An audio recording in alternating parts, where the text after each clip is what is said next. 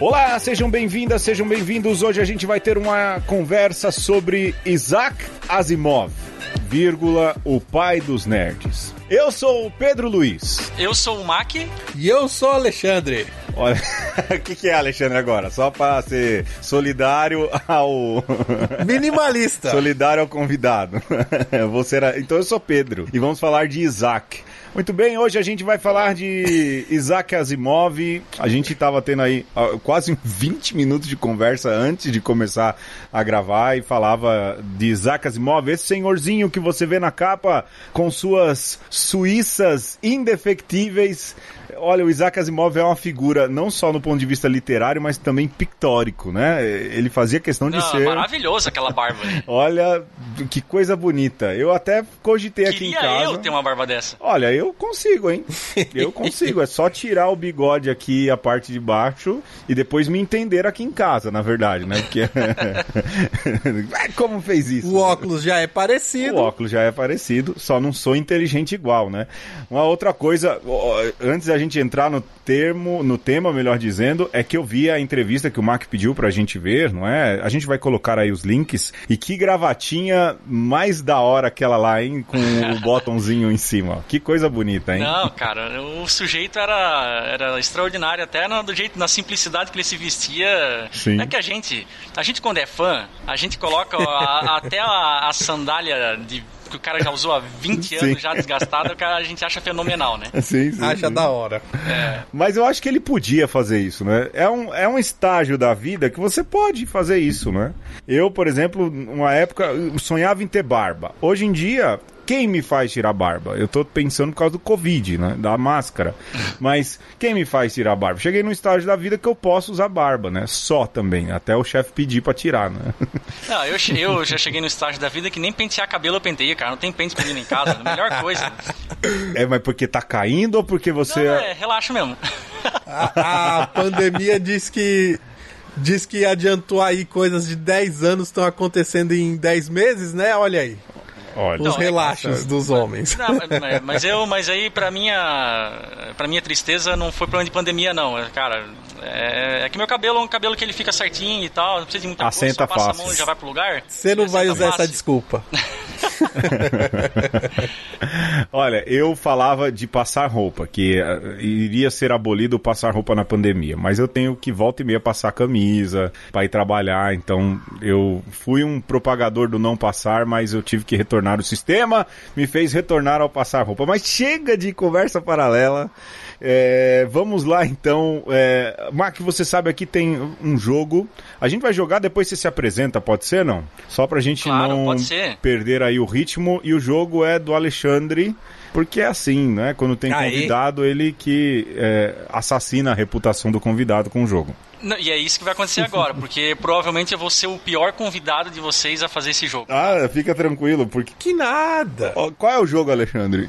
Ó, a- as últimas convidadas reclamaram que eu só faço jogo fácil quando eu tô jogando com o Pedro. Então, eu vou fazer um por amor, por obrigação Aham. ou nem pagando, Ah, bem cascudo aqui pra vocês. vamos lá. Eita. Os trilemas daqueles, assim, claro, temático, Tá. né? Aham. Fic- Fictício científico, mas eu quero ver o que vocês Deixa vão eu falar. até aí. pegar a caneta pra anotar aqui. Vamos lá, porque a idade tá fogo. Vamos Ó, lá. ó, por amor, por obrigação, nem pagando. Que robô você prefere ter? Ah, O R2D2, que pode despertar a diretiva assassina do T-800 Terminator. Tá. eita. Eita, Alexandre. Caprichou, hein? Nossa. Uma... uma sentinela da Matrix com o humor do Marvin, do Guia do Mochileiro das Galáxias. Gostei, já. é. Você conhece o, o, o, Gui- o Marvin, Mac? Cara, poxa vida, o Marvin eu não conheço. É um cara que reclama. Lembra o Lip Hardy, Ovi Docel, que tudo reclama? Lembro. É lembro, esse, sim, esse. é esse o espírito. Tá, É um robozinho com esse É. espírito. tá. Lembra o, aquele robô Android novo do Rogue One, aquele preto? E pronto! Grandão? É aquele. Isso. Aquele mesmo. É, Bem K3, sarcástico, mais K- é, e tal. é K6, Isso. 8O, alguma coisa assim. Esse, pronto.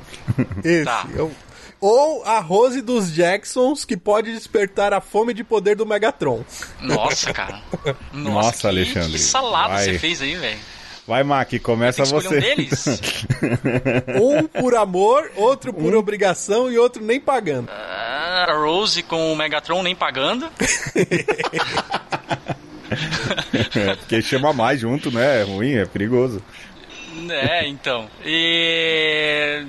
é, me- só me, me clarei, clarei a memória lá do primeiro. É o R2D2 R2D2 com, com o T800. instinto do Terminator. Ah, é por amor. e vai correr o risco. Por amor. E o segundo, E- né? Por, Por obrigação, obrigação. sentinela da Matrix. É. Mal-humorado. É. Olha, é, eu vou assim, por amor, eu também vou escolher o R2D2 com instinto, com possibilidade de instinto assassino de T800. Mas o R2D2 é um robozinho bem fracote, né? Então, por mais que ele tenha rage, é aquele que você Ah, põe a tá mão na bom. testa e ele não consegue te atacar. E se ele for Tá morrer, ele Tá bom. ele não aguenta muita coisa, entendeu? Não aguenta- Vai pra grupo. Vai pra. Não, e se ele for me matar, pô, eu morri com dois clássicos da, do cinema, hein? É, do R2D2 e do, do, do, do- do T800. Bom, é, por obrigação, eu teria a Rose. Eu vou, vou mudar um pouco aí. Teria a Rose com os instintos do Megatron. É, porque, vai, ela. Ajuda na casa, né? E de vez em quando limpar a casa é chato pra caramba tal. É, e nem pagando os sentinelas é, do Matrix com essa personalidade do Marvin, porque confesso a vocês que eu acho os sentinelas do Matrix bem chatos assim. Então é isso, é isso, Alexandre. A- agarro o Star Wars. Vamos mais um? Bora, bora, bora que dá tempo. Ó, no estilo ainda da, da ficção científica, Ah. você prefere A. Viver em uma sociedade onde existe um ranqueamento de cidadãos de acordo com o seu comportamento cristão. Então, assim, é como se fosse o funcionário do mês. Ah, o Né? cristão Você do vai mês. ter, você vai ter a opção de andar de limusine. Você vai ter que, você vai poder passar na fila na frente, mas isso de acordo com o seu comportamento cristão, né? A, é essa sociedade que vai fazer isso de uma maneira eletrônica. Certo. É, B. Utilizar o sistema de vigilância digital Olho de Deus para monitorar seus filhos. E de quebra, o sistema vai oferecer um álbum de fotografia espontânea para você poder partilhar com quem você quiser. Um panóptico. Então vai ter lá o. Panóptico. É, vai ter o desenho lá do, do, do olho de Deus lá na sua casa, no quarto dos seus filhos e tal. E vai tirar umas fotinhos lá pra você saber o que, que tá acontecendo. Mas, e aí você vai poder, se quiser, publicar essas fotos aí pros seus amigos, familiares. Ou C, usar o Cristofilter, uma inteligência artificial que analisa os seus gostos pessoais, a sua personalidade e oferece livros, séries e músicas que você vai gostar. Só que, claro, tudo isso com valores cristãos. Cristofilter. Vai, eu, eu, eu, Vai, eu- começo. Eu jamais iria eh, aceitar esse olho de Deus aqui, hum? porque é um desrespeito à privacidade, mesmo que seja de crianças e para vigilância. Jamais aceitaria essa vigilância. Apesar de que o Alexandre está colocando aqui, tanto no Cristofilter quanto a sociedade ranking, modalidades diferentes de sociedade de controle, né, seu Alexandre? É, de, no- é, né? então, então, assim, vai, vamos lá. Mas dessa sociedade de controle, o mal que eu não teria nem pagando é o olho de Deus aí, tirando privacidade. Por amor, eu aceitaria o Cristofilter, porque ajuda, né, no consumo. Às vezes a gente pega filme, filme ruim, compra livro, livro é ruim, né? Então eu acreditaria que o Cristofilter aí poderia. Lógico ele não seria a minha única opção de consumo, mas eu olharia pro Cristofilter aí é, como um, um bom, uma boa opção. E por fim, é, por obrigação, viveria nessa sociedade de ranking aí, de sommelier de cristianismo, algo nesse sentido, né? Então, a minha, a minha escala ficou igual a do Pedro, cara. Aí. Aê. Ficou igual a do Pedro. Eu tenho as mesmas. Assim, é, é um pouco difícil escolher a parte do, do olho. é, principalmente com relação às crianças, porque isso poderia poupar em alguns momentos algumas dores de cabeça, como é criança se machucar um pouco mais sério e tal, né? A gente poderia estar tá, tá, tá monitorando elas para ver esse tipo de coisa assim. Ah, mas acho que não compensa. Aquele então, silêncio eu... que antecede ao tombo, né? Isso, exatamente. Aquele quando a, você tem duas crianças em casa e a casa está em silêncio. Algo vai alguma acontecer. Coisa, alguma coisa não está não, não tá dando certo, né? Porque criança e silêncio são duas coisas que não combinam. Então, em, mas enfim, eu fico, eu fico na mesma, na mesma ordem que o, que o Pedro mencionou aí. É, o, o Mac tem dois filhos, pois né? É. Então, é conhecimento de causa. É, então, o primeiro, o primeiro é mais calminho, mas o segundo ele veio assim, o que o, que o Davizinho não, não. Assim, a gente foi calminho e tal, o Daniel ele tá. Ele pegou todo superando. o crédito que tinha do Davi e tá se superando. Mas é uma, mas é uma benção. Mas melhora, no, viu? No ranqueamento. Com o tempo ele se acalma, equaliza, fica tranquilo. Acalma. Deus é bom. Vamos pro tema, gente. Vamos nós. Existe alguma maneira de se usar a ciência para se provar a existência de Deus? Não. Não, acho que não. Tudo em ciência depende de encontrarmos uma maneira de explicar o que acontece no universo segundo certas generalizações que utilizam as leis da natureza. E Deus está acima de tudo isto. Deus não está limitado por nenhuma lei. Portanto, não podemos provar a existência de Deus com a ciência sem conturbar tudo o que existe. Na minha opinião, Deus, pela sua própria essência, não é parte do universo científico. Ele é parte de uma coisa maior do que o universo científico. Tão maior que está além dos cientistas e além da ciência.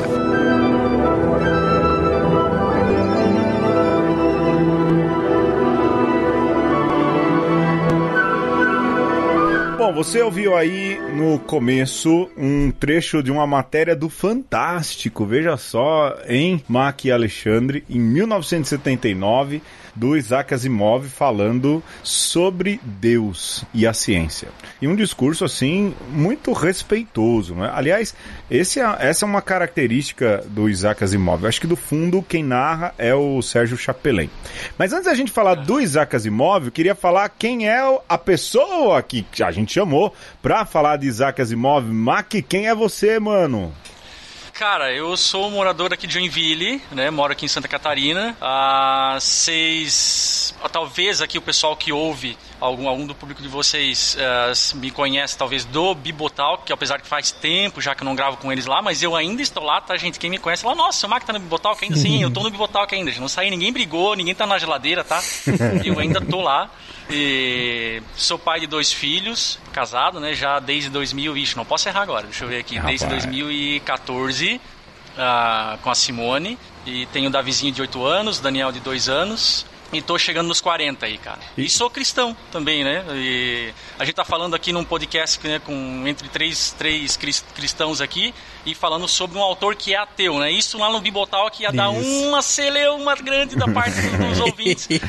Mas, apesar de que a gente é bem dialogal lá, né? Mas é é, talvez a gente tenha que fazer uma curva bem grande aqui para poder apresentar um, um, um, autor como Asimov, mas aqui talvez, aqui não, aqui não é talvez, aqui é com certeza o lugar certo para falar sobre esse cara. Então esse, esse sou eu. Aí, bem-vindo, que bacana. Olha, de saída, é, o, o Mark, até corroborando o que você diz, é, porque, vai, o Alexandre tem a filosofia, a minha área da teologia é a teologia prática, então sempre muito em diálogo com, com a sociedade é, de alguma maneira, falar ou usar ali aquele que são autores ou ferramentais fora do, do círculo cristão é um pouco o que a gente faz bastante ou sempre na questão do diálogo com a sociedade, não é? Mas, uhum. E eu entendo eu, com, perfeitamente aí, a gente consegue entender perfeitamente também aquilo que é o público, né? Lógico, a gente não uhum. tem o público uh, do BTcast, uma, nem, nem é um pouco o nosso intuito, ah, é, mas o que a gente gosta. É, é e o nosso. Eu acho que a, a galera que persiste com a gente é, eu penso que ou ouve na velocidade 5 e não presta muita atenção, é, é, ou é muito insistente mesmo, né? E, e, gosta mesmo, justamente acho que porque a gente se permite ser mais experimental, não é? E, e fazer uma teologia, e... uma filosofia mais experimental, né, Alexandre? E sabe o que, que é legal? É que, assim, eu já conheço o Mac já há um bom tempo por conta do Bibotalk, né? E eu posso dizer hoje que eu tô gravando com dois exímios editores de podcast Olha. dessa podosfera. é, e, e o Mac, O Mac é é. reconhecido na podosfera, Sim, assim. É você Não, também, eu né, sou um.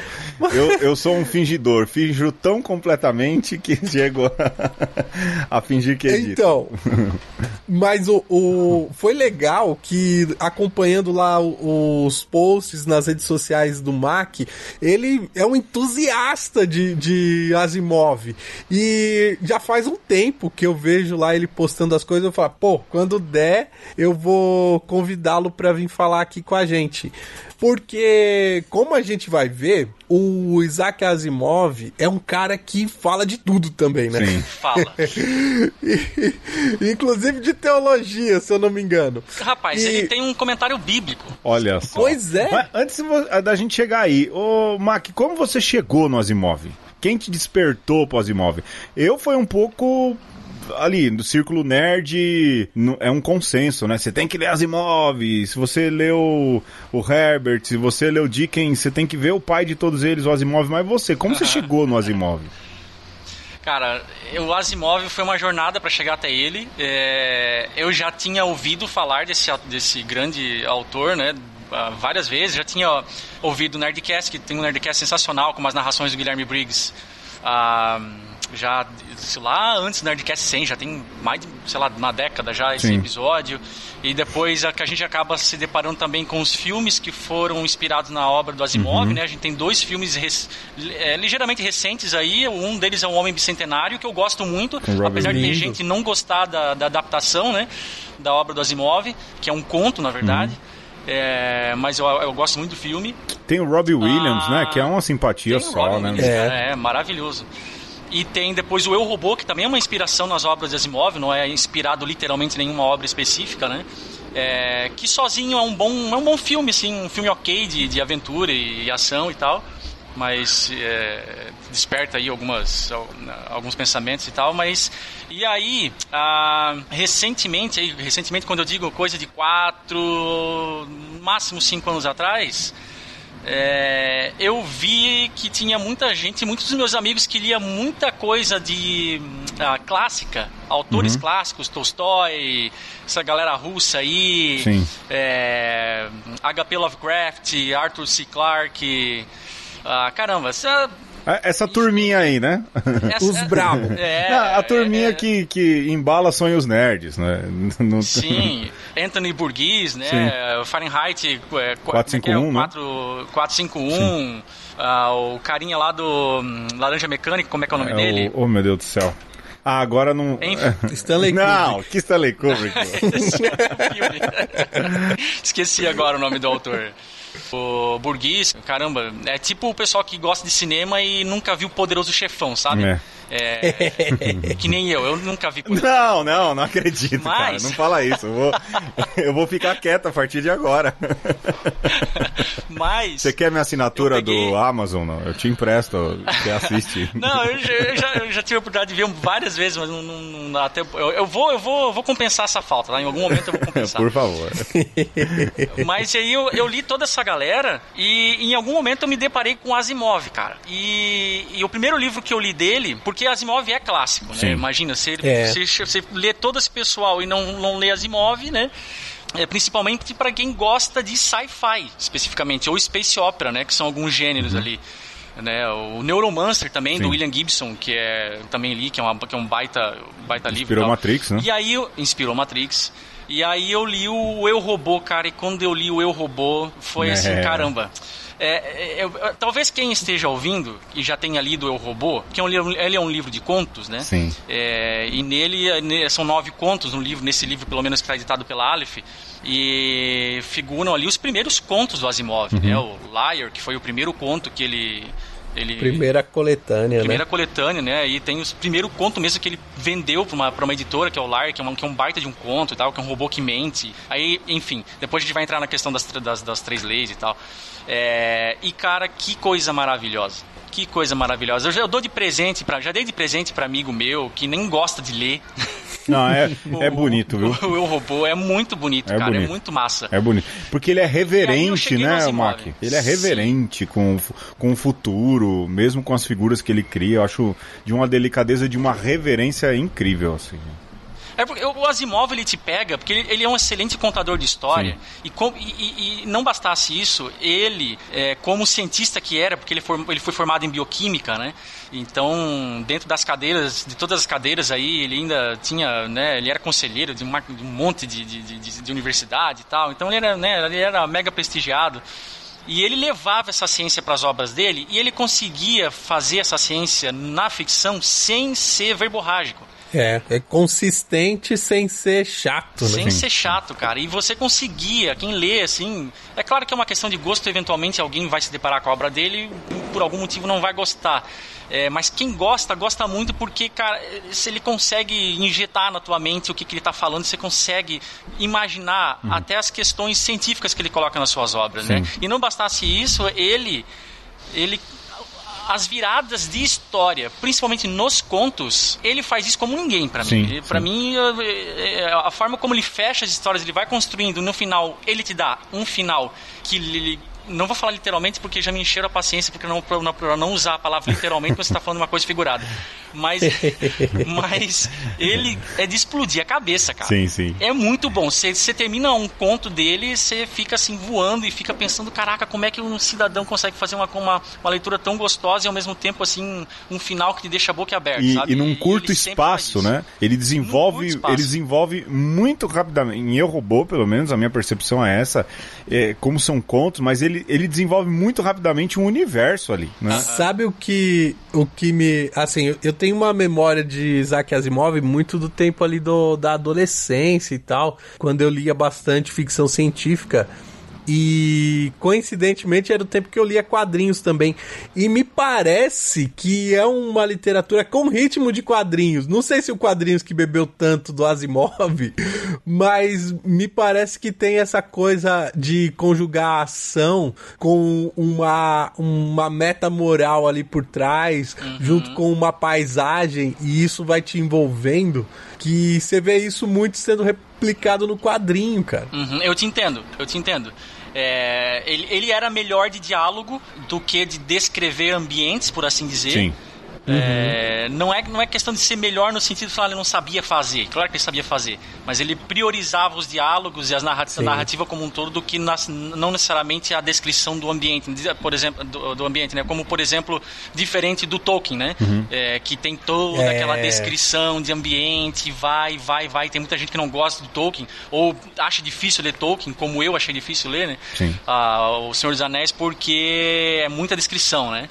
É, mas de qualquer forma, ele, ele- eu concordo contigo, Alexandre. é, Ele, ele é bem cartunesco nesse sentido, né? É, também não, a gente não pode exigir, não estou falando do, do Asimov, né? Mas pensando aqui em quando vocês falavam de autores, né?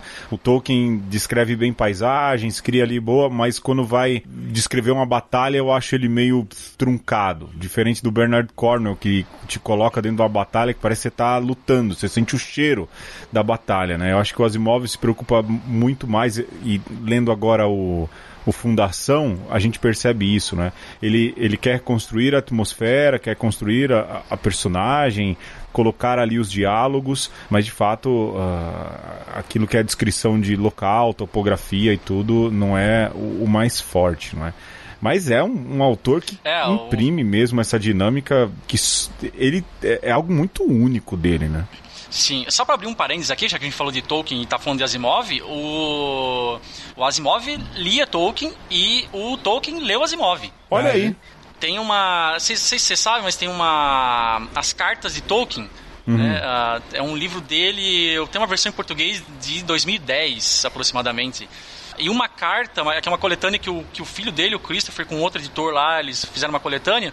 E numa das cartas dessa coletânea, que ele escreve a uma, uma- duas pessoas, Charlotte e um tal de Dennis Plimer, né? isso foi em 67. Ele diz assim, ó. é, ele fala que raramente encontrava qualquer livro moderno que pudesse prender a sua atenção, com exceção, Caramba. entretanto, foi a ficção científica de Isaac Asimov que Tolkien disse ter gostado, né? Olha aí. Caramba. O cara já pode morrer feliz depois de um elogio desse, né? Não, não tem mais nada não, provar pra ninguém. O cara põe essa carta enquadrada na porta de casa, no prefácio de qualquer livro. Anda no, no paletó. É, E o. Asimov, por sua vez, disse que leu pelo menos cinco vezes. Ele não falou o nome do livro, mas provavelmente foi O Senhor dos Anéis, né? Aí tem que dar parabéns também, né? Porque ler cinco vezes. Olha. tem, que, tem que dar parabéns, Tem que- cara. Bom, o, o Asimov era muito prolixo, né? Ele chegou É. a, a editar mais de 900 é, cartas, entre cartas e livros. Né? Não, 900, desculpa, errei o número. Mais de 500, né? Aproximadamente mais, Mais de de 500. 500. Então é muita coisa, cara. É muita coisa. E só pra fazer guerrinha aí, o Asimov ganhou o prêmio Hugo em cima do Senhor dos Anéis, tá? Olha aí, tá vendo só? Caramba. Com fundação. Não quero dizer quem é melhor que quem, eu só tô. Ah, cada um no seu lugar, né? Cada um no seu quadrado. Mas cada um na sua Eu estante. vou ser sincero pra você, é mais gostoso ler Fundação do que ler Senhor dos Anéis, viu? Ah, é, eu vou ter que concordar. É, porque aquilo, Tolkien, quando entra, vai, a gente fazendo parênteses atrás de parênteses, mas esse é o programa, viu, o, Mac?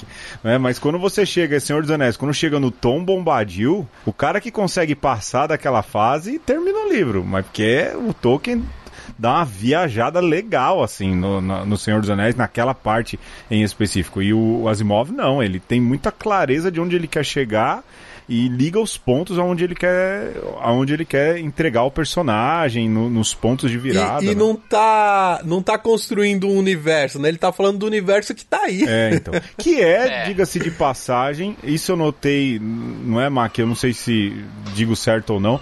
O, o futuro do Asimov ele é bem americanizado, né? Eu acho que ele fala muito a partir da referência dos Estados Unidos, né? Eu não sei se você reparou isso também. Ah, olha, ah, sim, eu vejo isso mais em um robô, né? Em histórias, Sim. histórias que são histórias que são mais ah, numa, numa cronologia dentro da- das obras do Asimov que são mais recentes, né? É, aí depois eu acho que em Fundação não sei se posso estar enganado aqui, não sei se seria esse bem o caso, né? Ah, mas é, eu concordo contigo. Eu concordo contigo, até porque o Asimov ele cresceu no Brooklyn. Né? É, ele, ele, ele, ele, é, ele é de uma família judia, russo, ju, é, Russo-judeu, é, russo né? e judia, mas é, e ele foi para Nova York na década de, de 20, né? Ali na década em 1923 aproximadamente, nasceu em 1920, né? Sim. Então, é natural ele transportar toda essa cultura eh, americana para ele, para dele para dentro das obras dele, né? Ó, mas a, a fundação, ou a, a, né, a série, a saga Fundação, que, diga-se de passagem, eu não li, mas a Wikipédia me falou, que é, tem uma, uma inspiração grande no Império Romano e na Idade Média. Isso, exatamente. Não tem um livro bem famosão chamado eh, Império Romano, História e Declínio, uma coisa assim? Ah, Eu acho que tem, sim. é, é, Mas Ascensão o- e Queda do vários, Império na Romano. verdade. Então, tem um, é um livro que é bem famosão, que eu não sei se é basicamente com esse título que o Pedro falou, que é uma das inspirações para a fundação do Asimov. É. Mas, olha, é, no tempo que eu dava aula de história da filosofia medieval, era uma coisa que eu insistia muito com os alunos, era a importância do movimento enciclopedista nos mosteiros. Aham. É, os mosteiros, por, é, do ponto de vista intelectual, eles tinham essa consciência de que tinham que amarrar e, e catalogar todos os saberes antigos, porque o Império Romano é, tinha declinado, tinha acabado, mas o conhecimento não podia se perder. E aí, quando eu vi isso é, refletido na fundação, eu falei, cara, que fantástico! É uma aula de história, você narrando o futuro e, e contando a história. É, Não, o Asimov sozinho ele fez isso quase, né? Porque se a gente pensar que ele escreveu em cada um dos dez grandes temas, né? Que tem aquele, aquela, aquela, aquele, aquela classificação, como é que é o nome do sujeito lá que classificou os 10 grandes temas, ele só não escreveu em filosofia, o resto ele escreveu em tudo. Então, natural que pudesse, a gente pudesse esperar isso do Asimov, né? É, mas fez filosofia escrevendo. Né? Porque se você pega Sim. ali os dilemas, por exemplo, você pega ali algumas situações de o robô, vai, o liar, o homem, o, o, que, o robô que mente, mesmo uhum. o homem bicentenário, ou seja, você pega aqueles contos, você vê ali muita, muita filosofia impregnada. Bioética, bioética sim. sim. Transhumanismo. Sim. É, então, você não, não tem isso claro, né? Como ele faz um comentário bíblico, mas você consegue perceber nele é, é, filosofia impregnada. Eu acho que essa questão ensaística tá aí. Uma coisa que o Mac falou, Mac, eu fiquei matutando aqui, pensando nisso hoje à tarde, é essa capacidade que a ficção científica, e quer queira ou quer não, Asimov tem, de predizer o futuro, não é? Sim. Mas predizer o futuro, não no sentido de. Vai, não são os precogs lá do, do filme do, do Spielberg, né?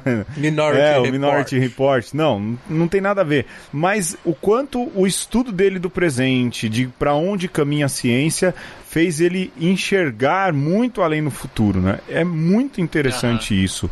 E essa capacidade que os escritores de ficção científica têm, mas le...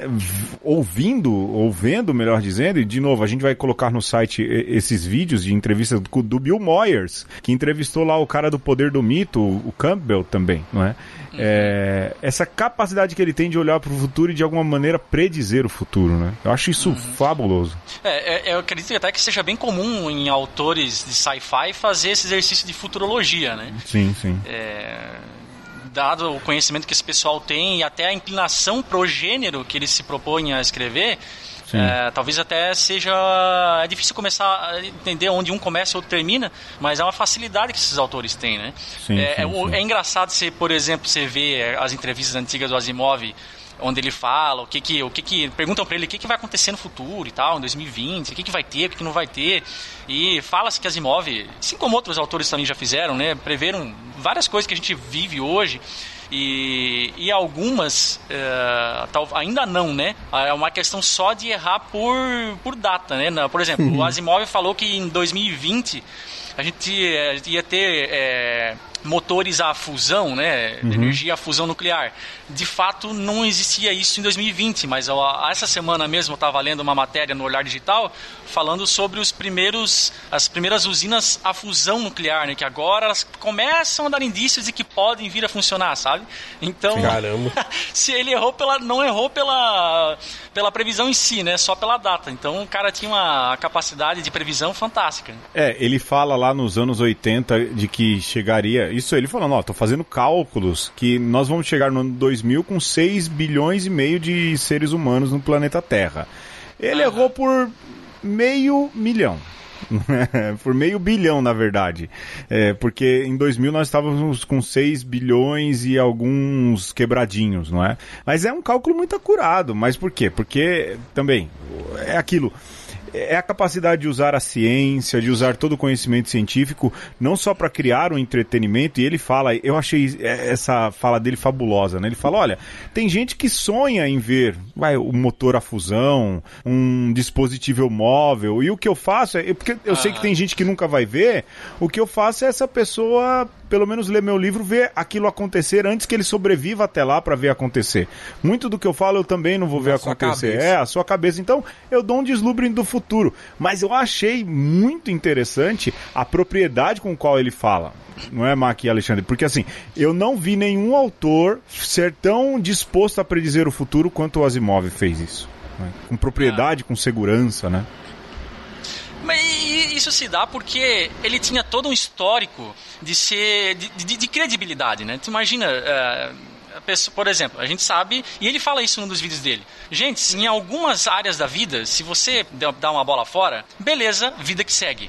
Na ciência, se você agir de maneira inescrupulosa ou qualquer coisa nesse sentido, já era. Não tem mais volta. Você, você caiu de Perdeu credibilidade, já era. credibilidade já era na ciência, né? Espe- especificamente na ciência, porque a ciência se autorregula com uma propriedade, é, com uma seriedade Sim. É. que nenhum, nenhuma outra área eu, eu, eu, eu, eu, eu- eu O diria. método, o método, científico, dá isso. Ele, né? ele, ele permite se questionar, não é, Mac? Tipo, é, você tem que provar que você não está errado. É, E o Asimov, mexendo com ciência, ele era um cara que tinha muita credibilidade. sim.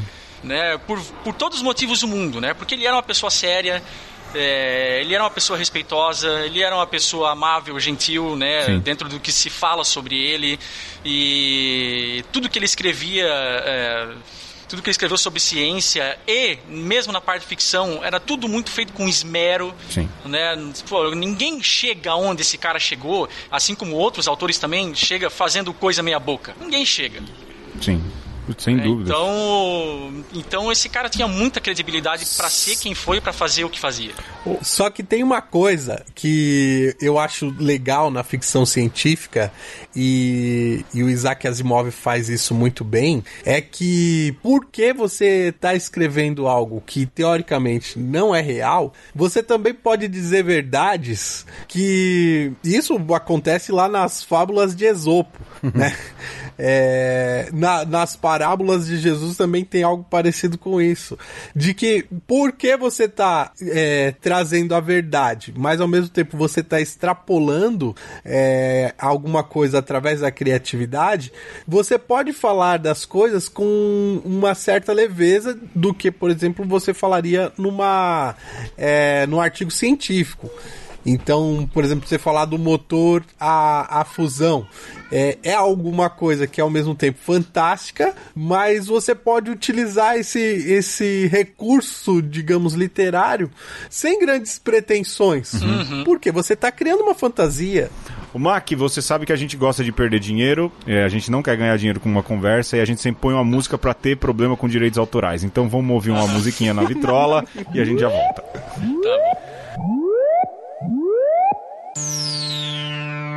bom.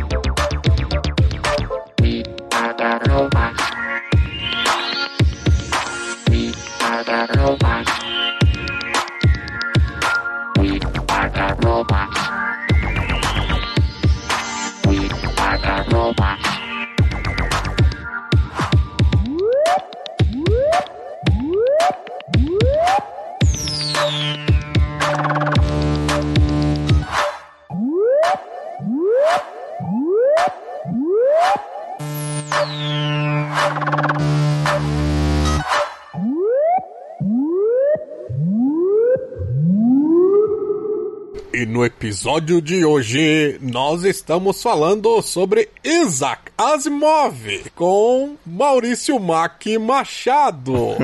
Ó, é, é tudo que eu tenho aí do ponto de vista da narração literária.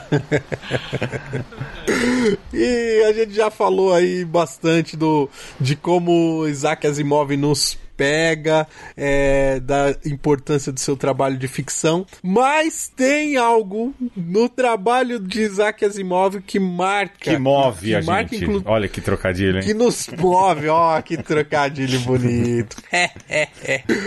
e que, inclusive, interfere no, no que hoje se diz da, da ética com o, o- as máquinas e tal, né? E, Mac, vamos falar então sobre as três leis da robótica? Cara, podemos, vamos lá. Vamos lá. Acho que falar sem Asimov, sem falar sobre as três leis da robótica, né, é quase um sacrilégio. né? Então, vamos embora. No que consistem as três leis, Mac? Olha, as três leis foi um recurso literário que o Asimov bolou para poder dar pano para manga para suas histórias, Sim. né? O Asimov é, queria e gostava muito de escrever sobre robôs, especificamente. Ah, e quando ele pensa em algo que pudesse dar um background para as histórias dele, que pudesse dar um, um- que fosse um catalisador para suas histórias, ele ele começa a elaborar as três leis. No primeiro momento, alguém poderia pensar que ah, essas três leis poderiam limitar o que ele poderia vir a fazer em suas histórias, né? Sim. É, e aí, quando a gente vai ler Eu Robô, a gente vê mais uma vez que o sujeito é um gêniozinho, Gênio, gênio. um gênio, porque ele faz justamente ao contrário. Sim. Ao mesmo tempo que, de fato, alguém que não tivesse é, uma tanta sagacidade como Asimov tinha, é, talvez pudesse se meter numa enrascada ao limitar as suas histórias, né, fazendo as três leis da robótica, ele usava essas três leis para dar aqueles finais que só quem lê os contos dele sabe que são. Sim. E, cara, ele, ele, ele coloca no começo das histórias, dos seus contos, as três leis da robótica, né? E ele é, interage com ela, os seus personagens interagem com ela, com essas três leis, os seus robôs, né? É, e chega num ponto da história e fala, e agora, cara? É, diante, da, Caramba, diante do que é a- colocado, o que, que vai dar, né? Caramba, como é que esse, esse cara. E, e tem, e não é- tem um sentido isso e- e na- nas histórias do. ah, do Asimov que é meio Sherlock Holmiano, Sim, né? sim, sim. Vamos usar esse É. termo. Que é aquela coisa de investigar a parada e no final te dá aquela solução do problema que é assim de explodir a cabeça. Não à toa, o Asimov era um grande fã, inclusive é, pertencia à sociedade do, do Conan Doyle, né? Do, do Sherlock Holmes e tal. Então faz muito sentido o Asimov fazer isso nos seus contos também, com essa inspiração no Sherlock Holmes. E, e- e- fazer com que essas três leis pudesse dar um. Fosse, pudesse ser um catalisador para suas histórias, cara. Porque, cara, que coisa fantástica, mano, ali pensar numa coisa dessa, ao ponto de que até mesmo na ciência a ciência considerar a robótica como um todo, né, enquanto ciência, considerar as três leis do Asimov como uma coisa a se pensar na hora de se É. fazer robôs e pensar em como eles vão interagir com os humanos no futuro e já estão interagindo. Aqueles cachorrinhos da Boston Dynamics, por exemplo, né? Aquilo dá medo, mano. né? Mas ó, eu, eu vou, eu vou elencar aqui as três leis, porque de Isso. fato, pra mim assim, Mac, quando ele coloca isso, Ô, a infinitude de coisas que ele pode construir a partir de três leis, né? E os dilemas morais, Ó. né? Fala, Alexandre. É, antes do, de você elencar as três Ah. leis, é, é legal isso que o Mac traz enquanto recurso de construção de narrativa, que isso já está presente, por exemplo, na tragédia grega, quando você lembra lá do calcanhar de Aquiles. Sim. É, pra gente entender também um pouco, isso está presente lá no super-homem que precisa da kriptonita, senão era um cara tão super poderoso que não ia ter graça as histórias dele, né? Aham. E, e os robôs, antes de Isaac Asimov, era isso, era uma... Uma, Uma ameaça. É, uma realidade que só ameaçava, que dava medo. Então, o, as leis do Isaac Asimov para os robôs é, trazem robôs plausíveis para que os seres humanos pudessem falar, ah, então, não, peraí, com esse robô aí dá para conviver. Sim.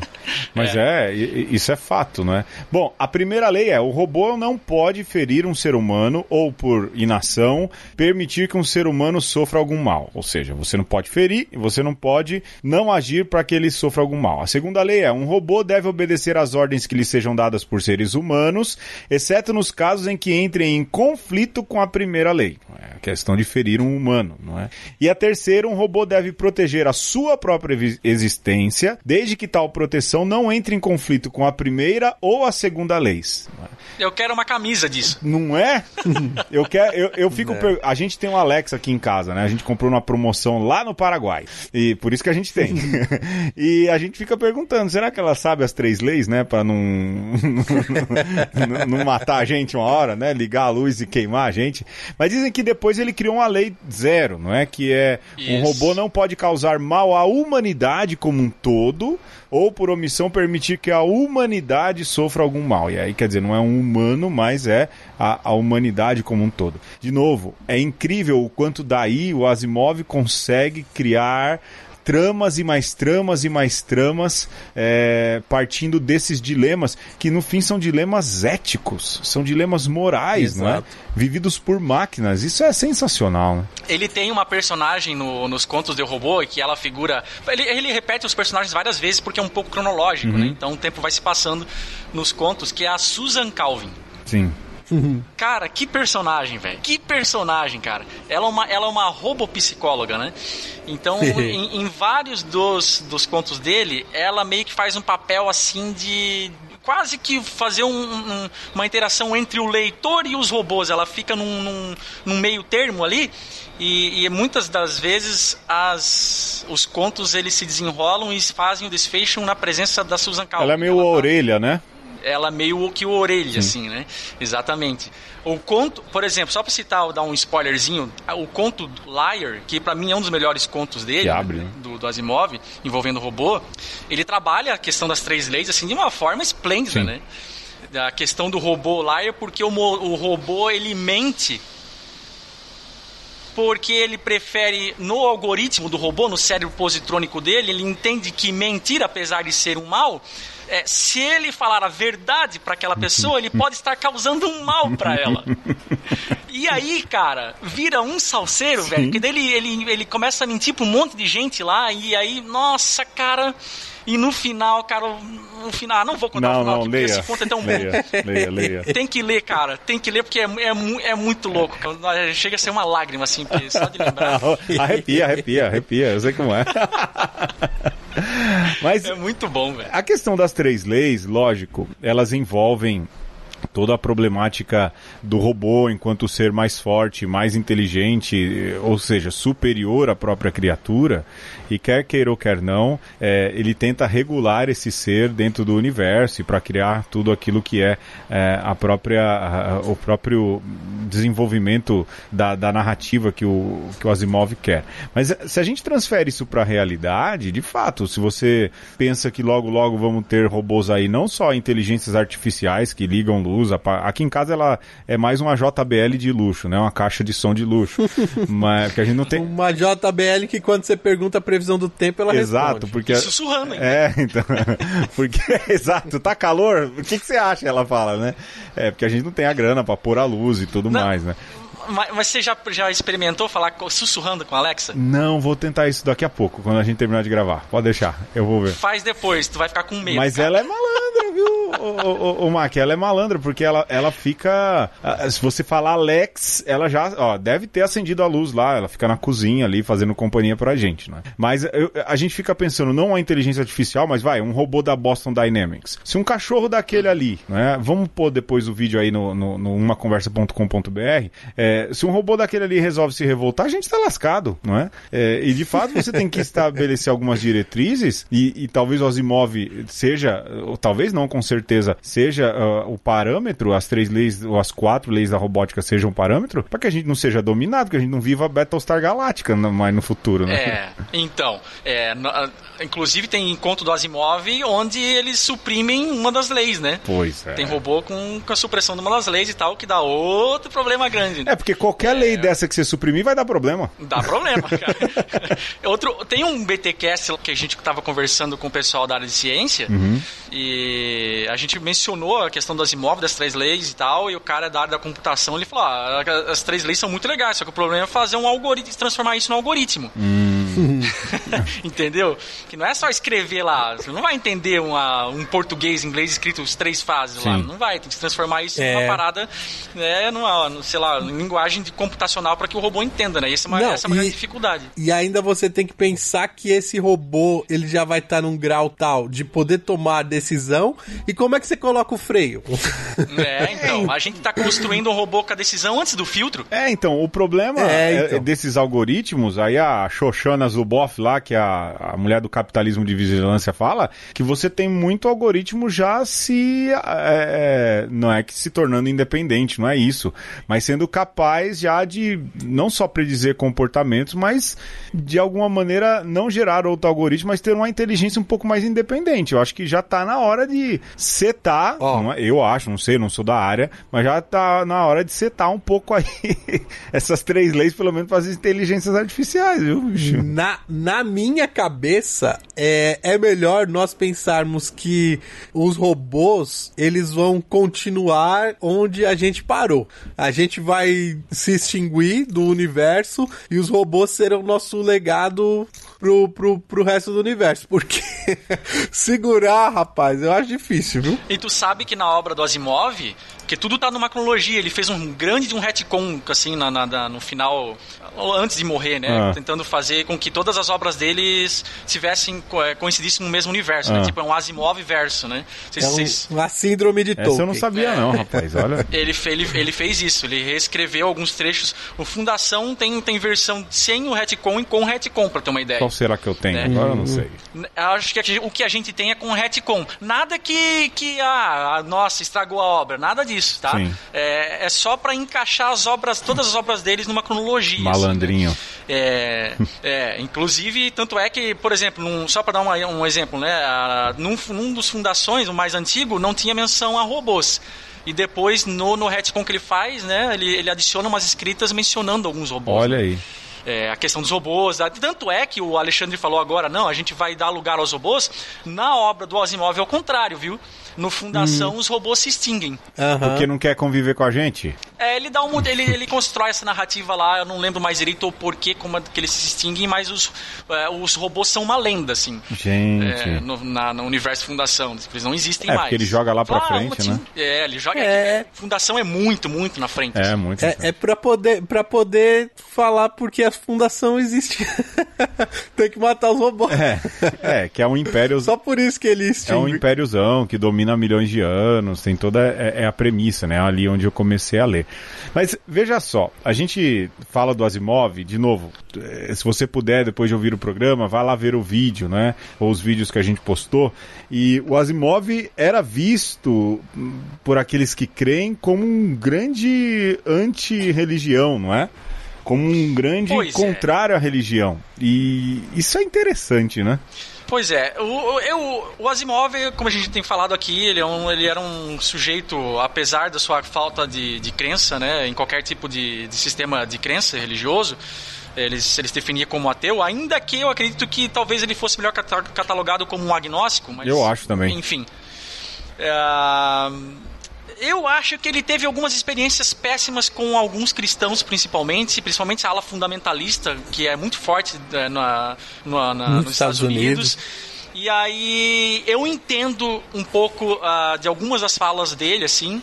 É, apesar de não concordar com elas, óbvio, né, até por ser cristão, é, mas eu entendo ele falar algumas coisas que ele falou em relação à questão de fé e tal, por conta ah, possivelmente de algum contatos de, de contatos ruins com uma ala mais fundamentalista, talvez, né, no evangelicalismo, principalmente protestante, né, da, do, americano. Então, ah, mas apesar de tudo, como vocês mencionaram aqui, é, ele tem aquela fala dele do Fantástico ali, que vocês já mencionaram aqui, de que a gente, tá- o vídeo está disponível, que ele é bem, bem é, pacífico com relação a isso, né? Então eu acho que ele era um cara, no fim das contas, bem é, equilibrado com relação à religião como um todo, assim.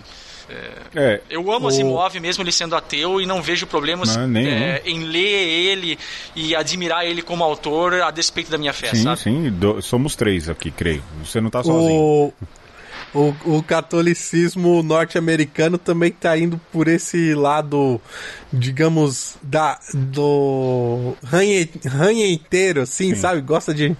de- É, e o pior de tudo De- que tá ditando isso nos meios católicos, tá ditando comportamentos É. dentro da própria igreja, né? E aí é, é bem complicado.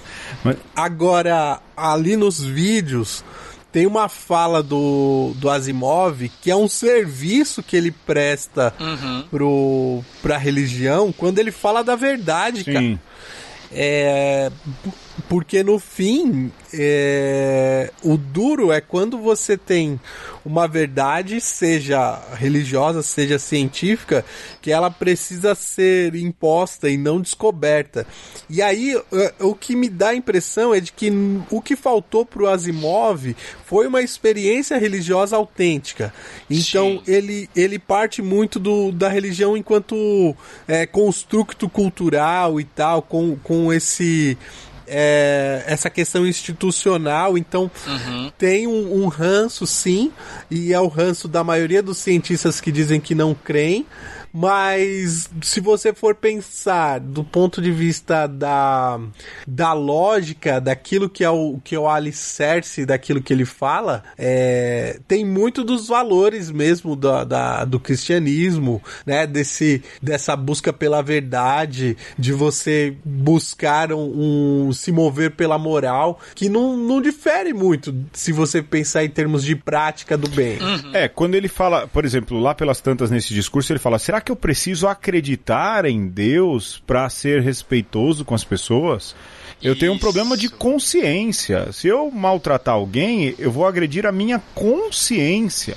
Eu vou ficar envergonhado diante da minha consciência. Aí aqui eu vou fazer uma teologia, né? Porque o Concílio Vaticano II, uma das afirmações mais bacanas que mostra um rompimento, pelo menos da Igreja Católica com o pensamento medieval, que proibia um pouco, eh, pegava no pé da, da liberdade de pensamento, é dizer, Deus fala conosco na nossa consciência. A, a consciência humana é um lugar, é um sacrário, ou seja, o lugar mais sacra, sagrado e inviolável que só Deus penetra para falar com o humano e a sua humanidade. É, é algo belíssimo. Então, assim, você consegue ver algo de teologia. Se ele fala, olha, minha consciência vai ser agredida, bom, para os cristãos a gente entende que Deus, que é mais íntimo do que a nossa própria intimidade, Santo Agostinho também falava isso, é, ele consegue falar conosco e ser essa voz de uma consciência bem formada. É, é lógico que ele fala isso é, numa sociedade que tem sim uma herança judaico-cristã, religiosa e cultural, é, que fala que matar é errado, que agredir o outro é errado, que estuprar é errado. Essa base moral, ela também foi dada pela, pela religião, não é? Sim, É, sim. Então, assim, eu entendo quando ele fala que ele não precisa ser cristão para acreditar nisso, mas há um código moral que rege a sociedade, que é também herança daquilo que ele diz não acreditar. Lógico, não estou dizendo que ele se contradisse, mas é dados, dados, dados. É o não dito. É, quer dizer, é, é- é algo que, que está aí, que existe, não é? Mas eu, eu penso que o Asimov, como eu vi o Neil deGrasse Tyson também falar, e eu concordo com eles nesse sentido, é, por mais que nós sejamos cristãos e tem aqui três cristãos falando, é, eu sou contra o dogmatismo, não é? Não contra as verdades de fé não é, que nós temos. Maurício tem, o Alexandre tem, eu tenho, cada um acreditando é, de, um, de uma maneira diferente, mas todos professando a fé em Cristo e há verdades incontestáveis sobre a fé comum em nós três, não é? Mas o dogmatismo no sentido de dizer que só pode ser daquele jeito e não pode ser de outro jeito naquilo que diz respeito a organizações eclesiais, a- a- ao fazer teológico, ao fazer ciência. Eu acho que ele era muito contrário a esse tipo de discurso que muitas vezes o discurso religioso encampa, né? Não, não pode ser assim, não pode ser. Por exemplo, se nós católicos falássemos para os protestantes: não, vocês não podem se chamar cristãos porque vocês não participam da missa como nós participamos. Isso é dogmatismo, de alguma maneira. A gente vive numa sociedade. Não à toa a gente, se, a gente se matou há 500 anos atrás. Pois é, então, a gente vive, Exato. vive, uma, vive numa sociedade plural que já existia lá. Esse é um tipo de dogmatismo. Bom, tem cristão católico, se eu ouvir isso, vai, vai morder o cotovelo, não é? Mas esse tipo de dogmatismo, ele não funciona mais para esse tipo de sociedade. E eu consigo imaginar, eu não falo em nome de Deus, muito pelo contrário, não é? Que Deus está muito menos preocupado com o caminho que o Max segue até chegar a Jesus, até Jesus, que é o caminho, ou Alexandre ou eu seguimos o nosso caminho até chegar em Jesus Cristo, que é o caminho, do que outras mazelas que a sociedade moderna tem e que são muito mais anti-evangélicas do que de fato os caminhos nos quais seguimos, né? Pelo menos eu penso isso. E o discurso dele vai contra esse tipo de dogmatismo, né? 20 minutos falando, vocês não me interrompem, Sim. gente. Não, então, eu- eu- é, é- é interessante a tua fala, Pedro. É, é uma coisa que a gente poderia pontuar também nesse sentido. Eu não sei se, você, se no catolicismo existe algum equivalente, talvez com outro nome, né? Daí eu não, vocês vão me dizer que são mais experienciados na área.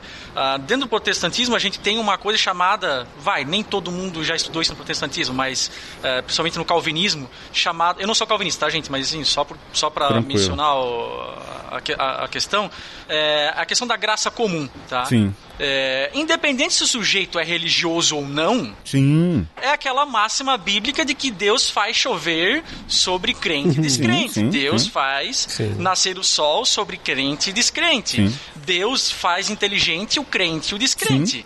Então, por quê? Por que eu vou arrumar briga com o sujeito porque ele é ateu? Sim. Sabe? É, é, aí, beleza. Porque É, até, ô Mark, cara- só vou fazer um parêntese dentro do seu parêntese, vou usar aqui uma frase do Bento XVI, ele dizendo, o cristianismo, e ele fala do catolicismo, né? Mas a gente pode colocar o cristianismo como geral. Ele não pode crescer por proselitismo, ele tem que crescer por atração. Se as pessoas não se sentem atraídas a serem cristãs, é porque a gente tá fazendo alguma coisa de errado, meu Deus do céu. Não é? Porque Jesus Sim. Cristo era uma figura atraente. Pronto, fechei o parêntese. Desculpa, Mark. Não, e, e- tem que ser possível que as pessoas se sentem e conversem e tomem uma cerveja e fumem um charuto para desespero dos evangélicos, né? Por causa do charuto, né? Deus o livre se for um charuto, um cigarro. Eu sou contra por questões de saúde, Sim, mas sim. enfim. Mas há um charme É. ali. Eu também não fumo, mas há um charme ali, né? Tomar uma tubaína. Tem que ter, tem que dar possibilidade para essas para crente e descrente, para cristão e ateu sentarem e serem amigos e conversarem. Tomar um Guaraná Jesus. Sabe, gente? Assim como o Bento XVI, ele, ele sentou lá com o de Flores, né? Sim. É, li um livro do sobre uma que foi, um, que foi uma transcrição de uma palestra de uma, de uma entre o Bento XVI e o Paulo de Flores, se eu não me engano. Posso estar errando o nome dele, tá, gente? E, cara, que coisa sensacional, cara. Duas mentes brilhantes sentando para discutir, é, né, é, de uma maneira muito simples, que só gente brilhante sabe fazer, que é co- colocar grandes verdades de uma maneira que até uma, uma Dona Maria, que é lavadeira, talvez consiga entender, sabe? Tal, bom, talvez eu esteja exagerando porque o debate é realmente muito intenso. Não, mas... Você tem razão. Cara, esse pessoal consegue fazer isso e botar todo mundo pra conversar, cara. Sim. E o Asimov, ele tinha isso. Ele sabia conversar. Se você vê o pessoal nas entrevistas, o legal do Asimov e desses autores que são grandes autores e que a gente e que são é, relativamente recentes na, na, na nossa cronologia, é que a gente tem vídeo desse pessoal e a gente consegue ver a expressão deles, o timbre de voz Sim. deles, que, que infelizmente a gente não consegue ver, né, com, com, com o advento da tecnologia, até a- o advento da TV ou do mesmo do rádio, a gente não consegue sentir, infelizmente, né? Como seria bom se a gente conseguisse fazer isso com autores mais do passado. E aí a gente vê um cara com uma finesse do Asimov, cara. Sim. o drama é que a gente vai ter um monte de, de expressões agora, só que não vai ter os conteúdos de um Asimov. Daqui não, pra mas tem, frente. tem, tem, tem coisa boa aí, Alexandre. Tem calma, tem coisa boa. Tem, Mas tem. é, ver- isso também me chamou a atenção. Mas tem que peneirar. É, tem bastante. Mas isso me chamou a atenção de verdade, é, Mac e Alexandre. Que, é, é, assim, a paz com a qual ele senta, dialoga, respeita. Olha, eu não tenho nenhum problema com religião. Acho que cada um tem direito de ter a sua. Eu só não acho que as pessoas tenham que impor. É um discurso mega coerente, não é? E ele não ofende. Olha, quem crê é, é inocente ou ingênuo. Não, ele fala, olha, quem quer crer é, tem ali as suas convicções, há também uma questão cultural e tudo. É bonito isso, não é? Não é um discurso arrogante, muito pelo contrário, né? É Não, e ele se coloca no lugar dele. Se o cara, quanto mais genial, pelo menos Sim. assim deveria ser, eu sei que não é com todo mundo, né? Mas a gente vê isso no Asimov, é que o cara não se leva a sério. É, com aquela costeleta não Sabe. se leva mesmo. hein? E, e o cara fala numa simplicidade, ele usa roupa simples, ele, ele no final da vida dele, ele, ele ia, gostava de ir pro cruzeiro lá no, no Queen Elizabeth II, lá dar as palestras dele pra galera do cruzeiro, Sim. fazer viagem de cruzeiro, sabe? E não, a- não por essas e outras ele era conhecido por ser o bom doutor. Sim, sim, sim, Né? O Asimov era conhecido pela alcunha de o bom doutor, porque ele era esse cara. sim. Né? Ele era, imagina o cara que cresceu no Brooklyn, cara. Sim. Numa lojinha de judeu Sim, no Brooklyn. Então, meu amigo, se- o cara su- Ou dialoga ou não sobrevive. Ou não no- sobrevive, pois é, no cara. Brooklyn não tinha outra saída, né? O Alexandre, muito rapidamente, o Alexandre tinha proposto, acho que vale a pena a gente brincar assim muito rápido mesmo, com a questão das três leis da robótica transplantada para um discurso teológico, não é, Alexandre? Ah, sim. Ó, eu vou, eu vou falar aqui as leis, aí vocês só me dizem assim, ok, ou um tem um problema. Tá. Então, vamos lá, ó. Vou transportar agora Deus como criador, o homem como criatura, e aí, lógico, o homem com seu livre-arbítrio, mas Deus dá como diretiva as seguintes leis. Lei zero: um homem não deve cessar a adoração à divindade, ou por omissão permitir que a divindade deixe de ser adorada. pra, Ok? Pra mim, fechou. É, pra mim fechou, mas é, tá.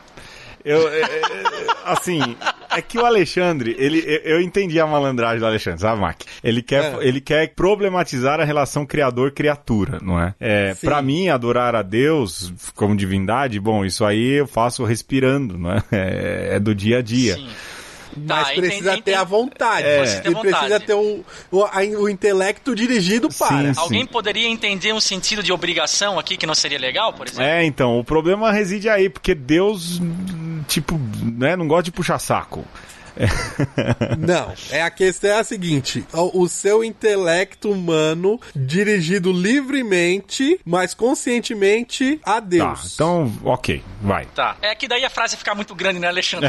É, eu tô, tô pressupondo que. É um né? livro de Tem uma, contos. entre... Tem uma entrelinha aí, né? Ó, É. Um senão. As letras Tá. miúdas. Vamos lá, Alexandre.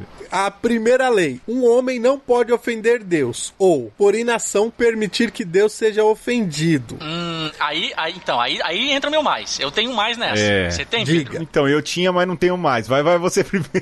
De tarde eu tinha, mas agora eu achei um, um jeito de driblar essa lei aqui. Então, eu também entendo, entendi bem o que eu ah, imagino, né, que o Alexandre quis dizer. Desde que esse permitir que Deus eh, seja ofendido, no sentido que Deus não precisa de advogado, porque Deus sabe se defender. Exa é, foi a minha Claro. problematização da É. tarde. Sim. né? É, porque sempre te- é, não tem uma disciplina da teologia chamada apologética.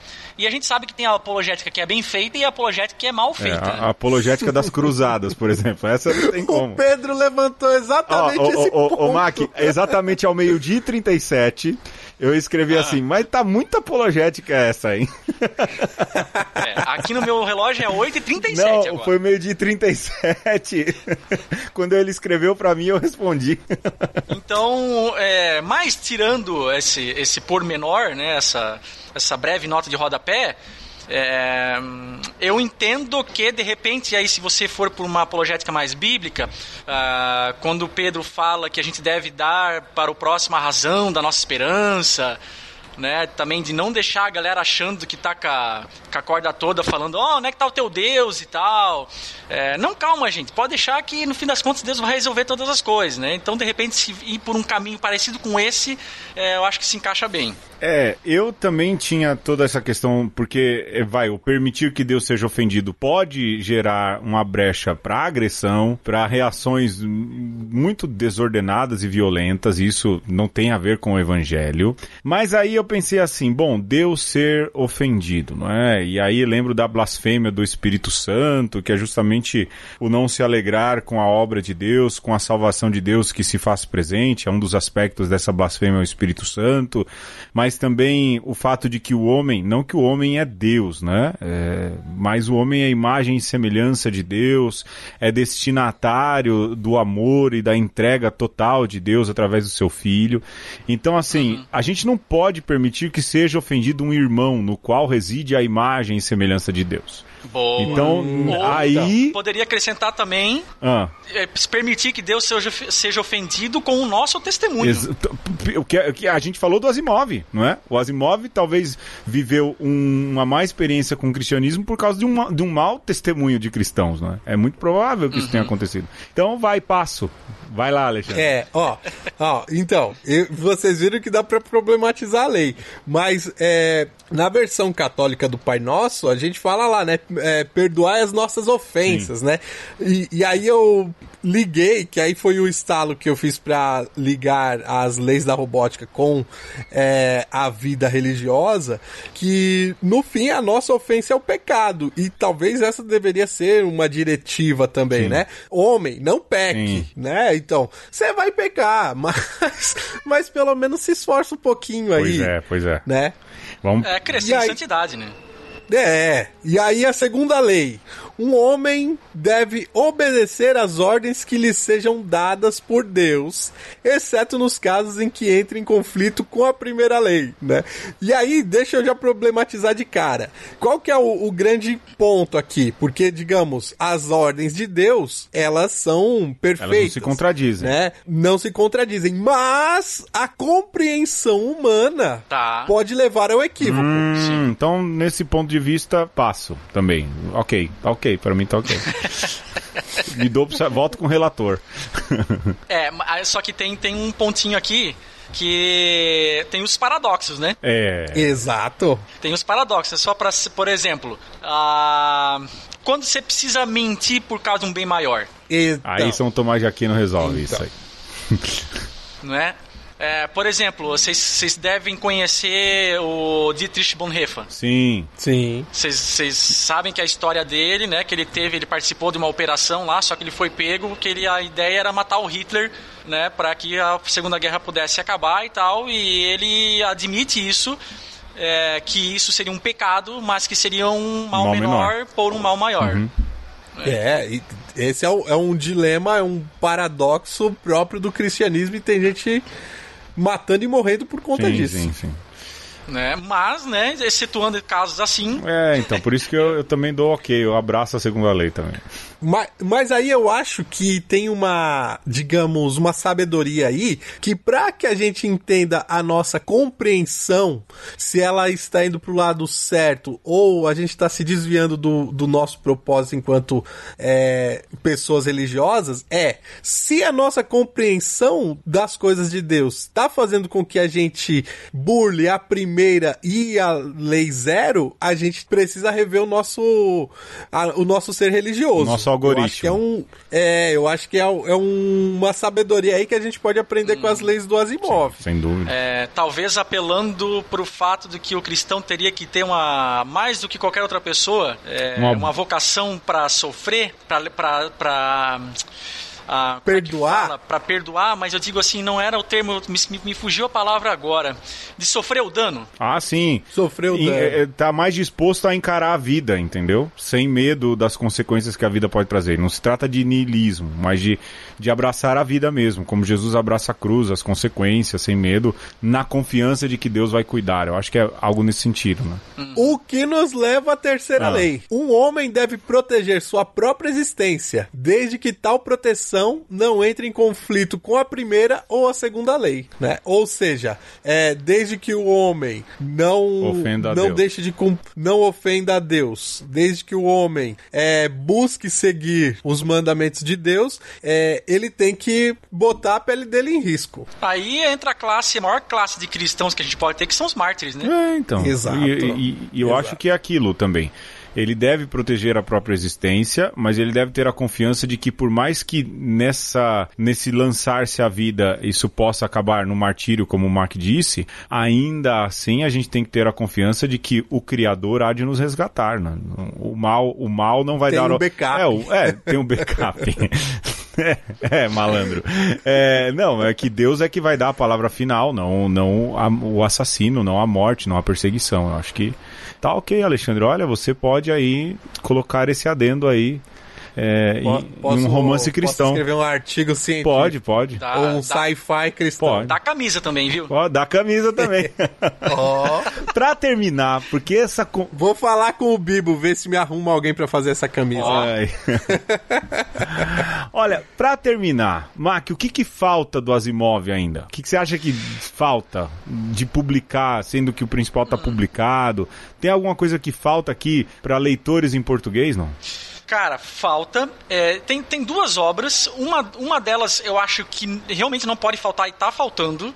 A, a Aleph, né, a editora, uma grande editora conhecida aí, tá, fal- tá fazendo um grande trabalho, não só com Asimov, mas com outros autores de Sim. ficção, né, fazendo grandes obras, não só na tradução, no sentido de que elas são grandes obras no sentido literário, mas é, as- a- os livros são lindíssimos da Aleph. Projetos tá? gráficos, É assim, um- incríveis, É, maravilhosos, sensacionais. Então, eu tá faltando, olha aí, Dona Aleph, ou Senhor Aleph, não sei que. É, que não o tem gênero. O Aleph é, um, é uma letra que não tem gênero. Ai, meu É. Deus do céu, e agora? É, por favor, se você estiver ouvindo esse podcast e se você que está ouvindo conhece alguém do, do editorial da Aleph, por favor, façam-lhes ouvir isso aqui. Gente, precisamos para ontem, na, na minha mesa, eu quero agora uma biografia do Asimov, gente. Como é que a gente tem tanto autor de calibre com biografia já, né, muito legal aí, traduzido e tal, e não tem do Asimov? Isso é quase imperdoável, gente. Pelo amor de Deus, a gente precisa de uma, de uma biografia do Asimov já, tá? É bem possível que ele já tenha até, não quero ser aqui intransigente, já pode até ter entrado já com, em contato com a galera dos Estados Unidos lá e tal, para os direitos e tudo mais, não sei, talvez tenha até algum entrave, né? É, mas a gente precisa, pô, falta uma biografia do Asimov, tá, gente? E uma outra coisa que eu queria, mas aí isso aí eu acho que nunca vão publicar, porque quem é que vai querer um comentário bíblico de um ateu? Né? Eu. Eu, eu, eu queria três, muito ler, três, sabe? três, já tem três. O, o, o Pedro tem uma bíblia de um ateu? Tenho, tenho mesmo, tenho mesmo, tenho mesmo. É, não tanto por. é, eu até imagino, o, até por ter sido um ateu que escreveu, até imagino no sentido assim, não, não, teria, não haveria muita coisa que pudesse se ter sido acrescentada em termos do que já existe de comentário bíblico escrito por cristão, porque também, cara, pra fazer um comentário bíblico, mano, tem que ser. Que é, ó, as paradas lá. Não, é, comentário é, bíblico é uma das coisas mais difíceis que existem, viu, Mac? é sangue no zóio. Então, parabéns pra quem escreve comentário bíblico aí. Mas, por ser o Asimov, eu queria. Eu também. A- até podia ser um, um ponto de encontro ecumênico aí. Hein? eu acho. É, protestantes e católicos fazendo um grupo de estudo de um comentário de um ateu Eu- sobre a Bíblia. Olha, eu queria muito entender o que um ateu extremamente cientificista como Asimov teria a dizer daquele que é pra mim o livro mais importante. Eu ficaria interessado e muito interessado, sou interessado em ouvir o que um cara como Asimov tem a dizer sobre a minha fé, porque eu sei que ele não seria ofensivo para começo de conversa, né? Então vou ingressar aí, já tô criando aqui é, aqueles abaixos assinados, né? Change.org, né? e eu vou mandar pra vocês então. Gente, vamos lá que o programa já vai longe, viu, Mac e Alexandre? Estourou no tempo. Vocês têm mais alguma coisa pra dizer antes que a gente termine? E eu já queria terminar te agradecendo, Mac. Cara, que bacana, que baita conversa gostosa. Valeu mesmo, obrigado. Seja sempre bem-vindo. Tiver um outro autor aí ou quiser jogar a conversa fora, é só ligar que a gente liga o microfone, viu? Ó, sabe o que a gente pode falar então para um outro episódio? Esse eu não conheço tanto quanto eu conheço o Asimov, mas o HP Lovecraft. Ixi. Cara, Porque, porque tem umas paradas aí na vida pessoal dele e tal, que vocês devem conhecer também, que, que dá pano pra manga. Ah, esse cara é complicado, hein? Aliás, fal- Mas não sei. faltou a gente falar sobre as fofocas do Asimov, hein? top. Faltou, mas assim. É, não sei, aí vai, vai de vocês, se vocês quiserem falar aí a gente fala, mas eu acho que o Asimov, a gente falou aí, fechou com chave de ouro. É, não, o cara merece terminar imaculado. Vamos lá. E, mas aí fica, ô, gente, muito obrigado de coração pela, pelo convite de vocês, tá? Pedro e Alexandre. Foi um prazer, cara. Adoro o podcast de vocês. Foi um Valeu. prazer gravar. E fico ansioso aí pra, pra data de publicação. Não sei quando é que vai sair. vai Domingo agora, já, a gente grava assim, Domingo na agora, loucura. Caramba, parabéns mais uma vez, então. Olha. E, cara, obrigado por ter me dado esse voto de confiança aí, que eu nem me acho é, tão uma Que pessoa isso. assim que possa falar com, com tanta é, precisão sobre o Asimov. É, mas é que é um autor que eu gosto muito fiquei muito feliz que vocês me chamaram pra falar sobre ele, viu? Obrigado mesmo, gente. Imagina, é, Mac, Uma Conversa tem como características fazer o ouvinte vir conversar com a gente. É bacana saber que você ouve, mas é, é, é praxe e a gente fica muito feliz em saber que você, em, em conseguir, melhor dizendo, fazer com que você participasse hoje. Vai lá, Alexandre! É, eu só tenho a agradecer mesmo e dizer qual que é a, a primeira qualificação do Mac pra vir hoje aqui? É É brother. brother, é brother. É, brother, é um assunto que curte, a gente é, se irmana na nerdice também. E, e aí, é, é isso que o Pedro falou, as portas estão sempre abertas e tava com saudade de bater um papo com, com você e é isso, vamos junto e assim, afagos, carinhos, manda lá um e-mail no conversa conosco arroba gmail.com que a gente retransmite para o mar. É isso. Maravilha. Então a gente volta na semana que vem. Um beijo. Um abraço. E um aperto de mão. Robótico. Até mais. É, faz, robô- faz o passinho do robô aí, Alexandre. Eu tô fazendo. Valeu!